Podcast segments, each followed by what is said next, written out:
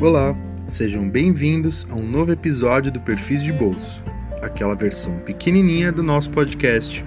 O episódio de hoje é com a entrevista do professor Carlos Zeron. Esperamos que vocês aproveitem e até mais!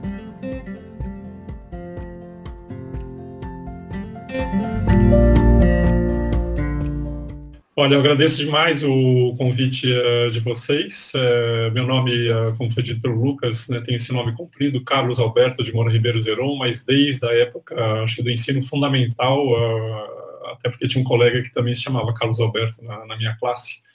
E eu fiquei conhecido como Zeron e, e o pessoal me chama de Zeron desde então.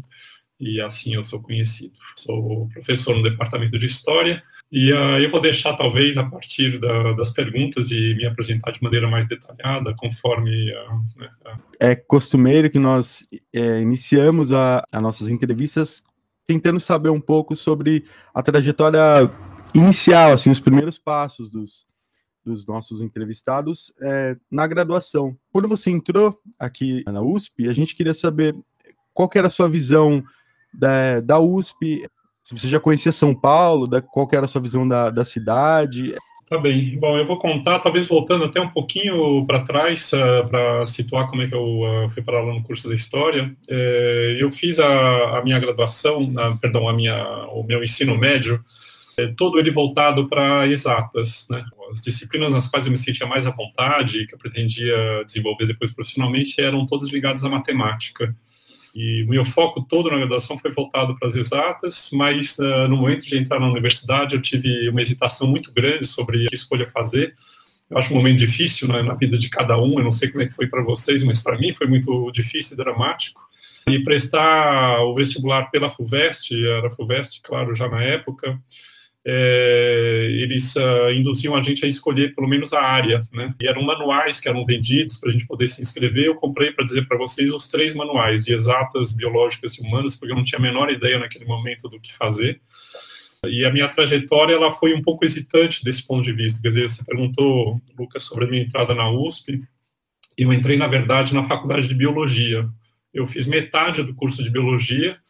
Eu tinha muito interesse na, na disciplina, mas o curso, eu devo dizer, enfim, para as minhas expectativas, era muito ruim, era um curso muito é, voltado à memorização apenas de informações, não havia reflexão, e um curso que realmente eu não gostei, né? eu me esforcei para fazer metade dele e acabei abandonando. E havia uma, uma distinção na época, porque a gente podia cursar mais de uma graduação ao mesmo tempo. Né? Então, eu cheguei a encavalar durante um semestre apenas a biologia com a história, que foi o curso para onde eu fui na sequência, né? E depois eu ainda encavalei, uh, isso então 81 eu estava na biologia, é, uma carga horária pesada, como eu disse para vocês. 82 eu fui para história, e em 83 eu entrei na filosofia também, que eu também cursei uh, uma parte do curso e acabei abandonando também e, uh, e voltando meu foco para a história. Né? Então ficaram dois cursos incompletos fechei a vaga, liberei a vaga, é claro, mas isso não era um problema na época, e me concentrei na história. O contexto, 82, era essa lenta saída né, da ditadura civil-militar, né, um momento crítico para a história do Brasil, e eu nascido em 62, eu tinha passado praticamente minha vida inteira né, sob a ditadura, e isso, é claro, impactava a vida da gente, né? É, cada um à sua maneira, conforme sua posição social, digamos, né? A classe social e tudo mais, mas impactou muito a minha vida. E era um momento, acho que especialmente interessante, essa lenta saída da, da ditadura, do ponto de vista das ciências humanas em particular, né? Quer dizer, havia organismos também para as outras ciências muito ativos, a SBPC, por exemplo, foi um órgão extremamente ativo nesse período, né? mas uh, nas ciências humanas havia uma renovação muito grande uh, das perspectivas teóricas, né? e isso tanto no Brasil quanto fora do Brasil. Né? Então, assim, basicamente, com a minha a graduação foi, foi isso, né? minha entrada na USP foi essa, o departamento de história era muito diferente na época. Eu tenho a minha lembrança, eu tenho até os números, eu posso certificar isso, mas pelo menos a minha lembrança, a minha imagem é de que eram, eram, eram turmas menores, as classes eram menores, né? Havia esse estranhamento que eu acho que todos vocês na graduação sentem, que é uma mudança de, de um ambiente mais distante, talvez mais frio, né? As coisas são maiores, né? Tudo é complicado, não é muito transparente. É, é um pouco diferente da sensação que a gente tinha na escola, que por mais que as escolas fossem grandes, mas a gente tinha a turma, né? e uma certa proximidade com professores, mas a ideia de uma turma que acompanhava, né, de ano a ano, tal e que isso na história, eu posso até contar depois um pouco para vocês a história disso, né, mas uh, as turmas uh, existiam na história, mas elas foram desfeitas, uh, desfeitas justamente no, durante a minha graduação. Enfim, preciso relembrar as datas, mas enfim, teve uma mudança durante a minha graduação, não, justamente na, durante a graduação eles tentaram refazer uh, a ideia de turma, reconstituir a ideia de turma, criando o, semestre ideal mas uh, eu tenho a impressão que as coisas se massificaram um pouco desde a minha graduação, que já vão lá, né, seus 40 anos praticamente, né? Muito legal, professor. É, são experiências bem diferentes, né? Eu acho que, que, do que a gente vive hoje, pelo menos. Enfim. É, entrando agora no bloco 2 já, né? Acho que a gente já está se encaminhando aqui para a sua atuação como professor e como pesquisador, né? Eu acho que boa parte dos nossos ouvintes, pelo menos de quem cursa história, tem uma dimensão básica, pelo menos, de que a sua área de atuação é a história da América, né? E a gente se deparou, curiosamente, que o seu mestrado tem um tema bem distante desse campo, né, da história da América, né? O, o, o título ele é Fundamentos Histórico-Políticos da Música Nova e da Música Engajada no Brasil, a partir de 1962, O Salto do Tigre de Papel.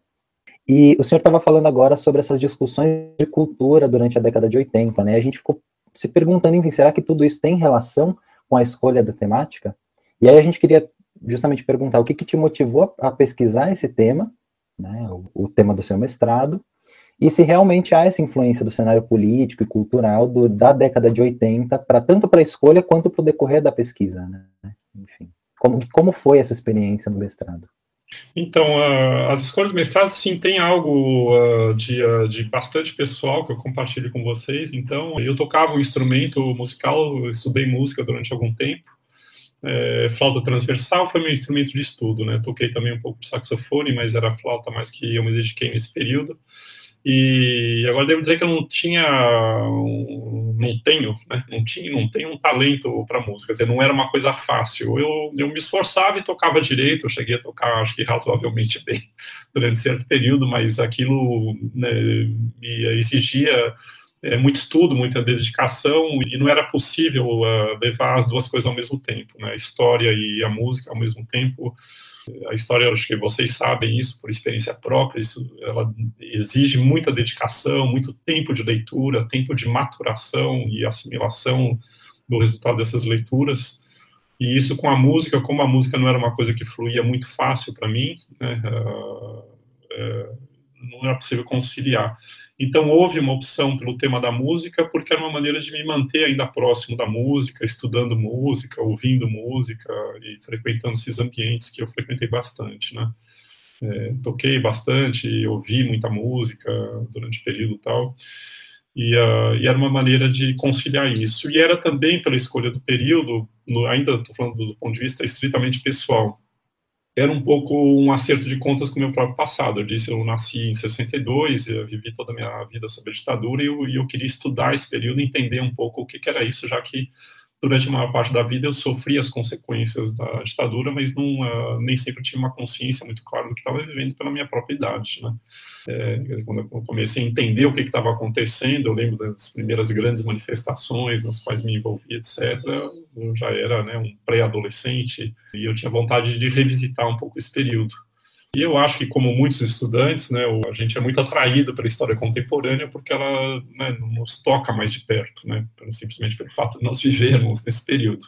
Eu, eu ensino História da América Colonial há uns 10 anos no departamento de História, mas antes disso, o curso para o qual eu prestei a cadeira era de História Moderna, né? eu estudei, eu ensinei também uns 10 anos de História Moderna.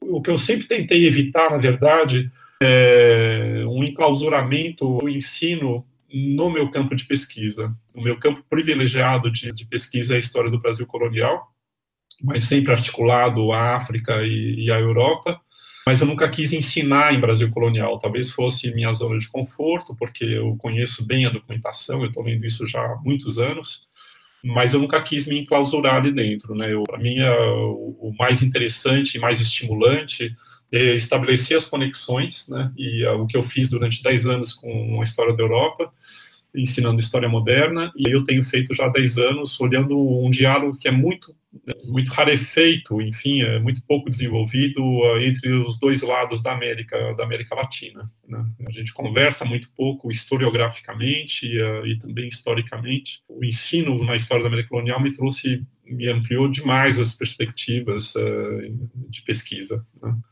É bom, professor, foi interessante que você tocou, puxou o doutorado, porque justamente era essa transição que a gente está interessado também em entender. Então, quer dizer, para quem olha de fora, enfim, talvez não, não tenha essa percepção dessa ligação temática entre o seu mestrado e o doutorado. E isso muito nos interessa, porque nós, para quem, para nós e para quem vai fazer carreira na, na academia, você vai ter que fazer escolhas, né? Você vai ter que decidir por onde você vai, vai trilhar o seu caminho, que temas escolher, que recortes, enfim.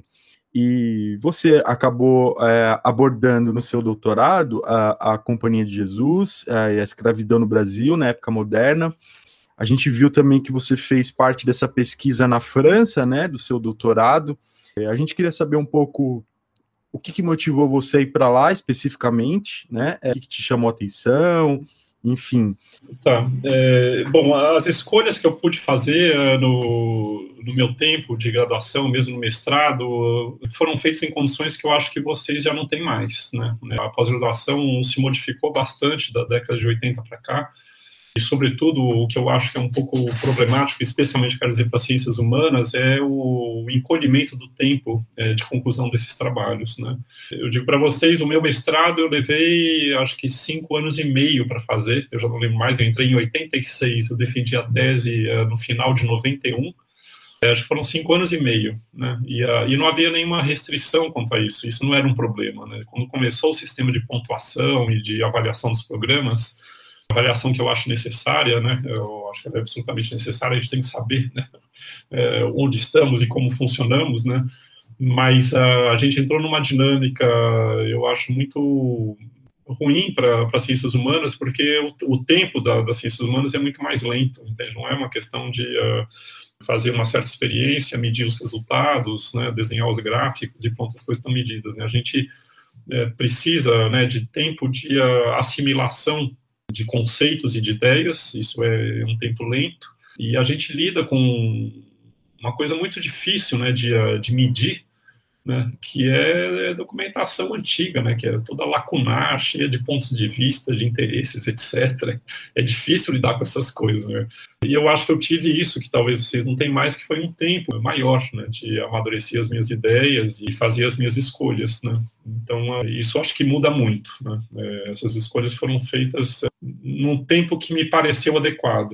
E depois o meu doutorado também eu fui fazer na França, que também é um lugar que até hoje não tem tempo de, uh, de entrega. Eles só entrega quando ela quiser. Não existe jubilamento, etc. Não tem, é, não se vê como um ônus né, para a universidade que a pessoa desenvolva a sua pesquisa num, num tempo alargado, né? Agora, por que, que eu fui fazer na França? Bom, eu acho isso, que a, a vivência de uma experiência acadêmica, da formação acadêmica no exterior, ela é muito importante. Né? Na França, para dizer para vocês, é muito mal visto é, o que é típico aqui no Brasil e particularmente na USP, que é a pessoa que faz toda a carreira dentro da mesma instituição. Isso na França é, é, extremamente mal visto. Quer dizer, é difícil uma pessoa que faça uma trajetória dessa. Bom, primeiro, é difícil que uma pessoa faça uma trajetória dessa lá na França. E segundo, que se ela fizer uma trajetória assim, que ela consiga um emprego depois. Porque. Uh, o mercado de trabalho é muito concorrido e uma pessoa que não tem essa diversidade de, de, eh, de, pontos de vista, que não, que não se enfrenta com outras instituições, com outras, uh, outros, uh, escolas historiográficas, outras maneiras de praticar a pesquisa, etc., isso é muito negativo. Né? E aqui no Brasil, não, isso é positivado. Né? Isso dá uma ideia de, sei lá, eu, de de coerência, de fidelidade, não sei que tipo de valores que são atribuídos a isso. Para fechar, uma pergunta assim que a gente ficou conversando por horas, assim, enquanto a gente montava seu perfil e, e, conversava sobre, enfim, as perguntas que a gente queria fazer. E a gente notou que, que o senhor atuou em um jogo de cartas, né, como consultor de um jogo de cartas, o Super Trunfo Civilizações. A gente queria muito saber como que foi essa experiência, né, como foi essa trajetória, como você chegou ali, né, nessa, nesse, nesse espaço, tanto pessoalmente como foi para você, quanto profissionalmente, né, na sua carreira, enfim. Então, uh, Lucas, foi, foi acaso tudo isso. E apareceu esse da Grow aí, que uh, é, eu acabei, era um jogo que eu acho que vocês não jogam mais, mas há uns anos atrás eles, eles eram né, muito praticados, você jogou. Então, eu acabei virando o herói dos meus filhos nesse momento aí, porque o Super Trunfo que eu jogava com eles em casa, que eles adoravam esse joguinho, e eram pequenos tal, e mesmo já um pouco mais crescidos, eles, eles gostavam muito desse jogo, era ótimo de jogar viajando, né, no carro, coisa assim tal, e, e outras situações, mas enfim, e acabou calhando, né? Foi um convite que me chegou, assim, não sei de onde veio, mas uh, me chegou para mim espontaneamente, da Grow de, de fazer o, o Super Trunfo Civilizações, né? E que eu fiz com muito gosto, assim, foi uma atividade interessante, eu envolvi eh, alguns estudantes, né? Eh, a série, em particular, me ajudou muito, foi muito ativa, mas teve mais gente que colaborou, né? E, claro, foram devidamente remunerados por tudo isso, tal, para para desenvolver uh, esse projeto e a gente fez uma grande pesquisa assim que era né, transcendente com relação aos tempos e aos espaços né? Foi bastante interessante de é, determinar quais eram os parâmetros da carta, né, que, uh, que quais seriam né, os parâmetros de comparação das cartas e, uh, e, pegar essas várias civilizações, né, o jogo tinha lá no mais quanto 36, 42 cartas, acho que são 36, mas a gente pegou 42 para descartar algumas, eu não eu lembro vagamente dos números e tal, mas foi, uh, foi uma experiência interessante, conversei com alguns colegas, Marcelo Rede lá no departamento de História, a certa altura me ajudou, por exemplo, né, algumas civilizações aqui, eu não sabia nada ou praticamente nada, e uh, fui lá conversar com ele, umas dicas tal, e muita pesquisa, né? A gente, a gente trabalhou bastante longamente na pesquisa, é, demorou para realizar o projeto, não lembro quanto tempo eu fiquei, mas uh, demorou bastante, teve algumas interrupções, a Grow nem, nem, nem sempre quis uh, Quer dizer, a certa altura eles hesitaram em lançar o produto, depois até quando lançaram eu nem fiquei sabendo, fiquei sabendo depois, aí eu liguei para eles e falei, me manda pelo menos um exemplar aí que eu queria ver como é que ficou. Enfim, mas foi uma relação sempre muito profissional com eles, sempre fui muito apoiado por eles lá e, e eu acho que deu um, um, produto interessante, dentro do limite, claro, da, daquilo, né, porque negócio né, dos cinco ou seis parâmetros da carta, né, espremer né, a história de uma civilização dentro de cinco ou seis parâmetros de uma carta né, de baralho é, é, um pouco desafiador, assim.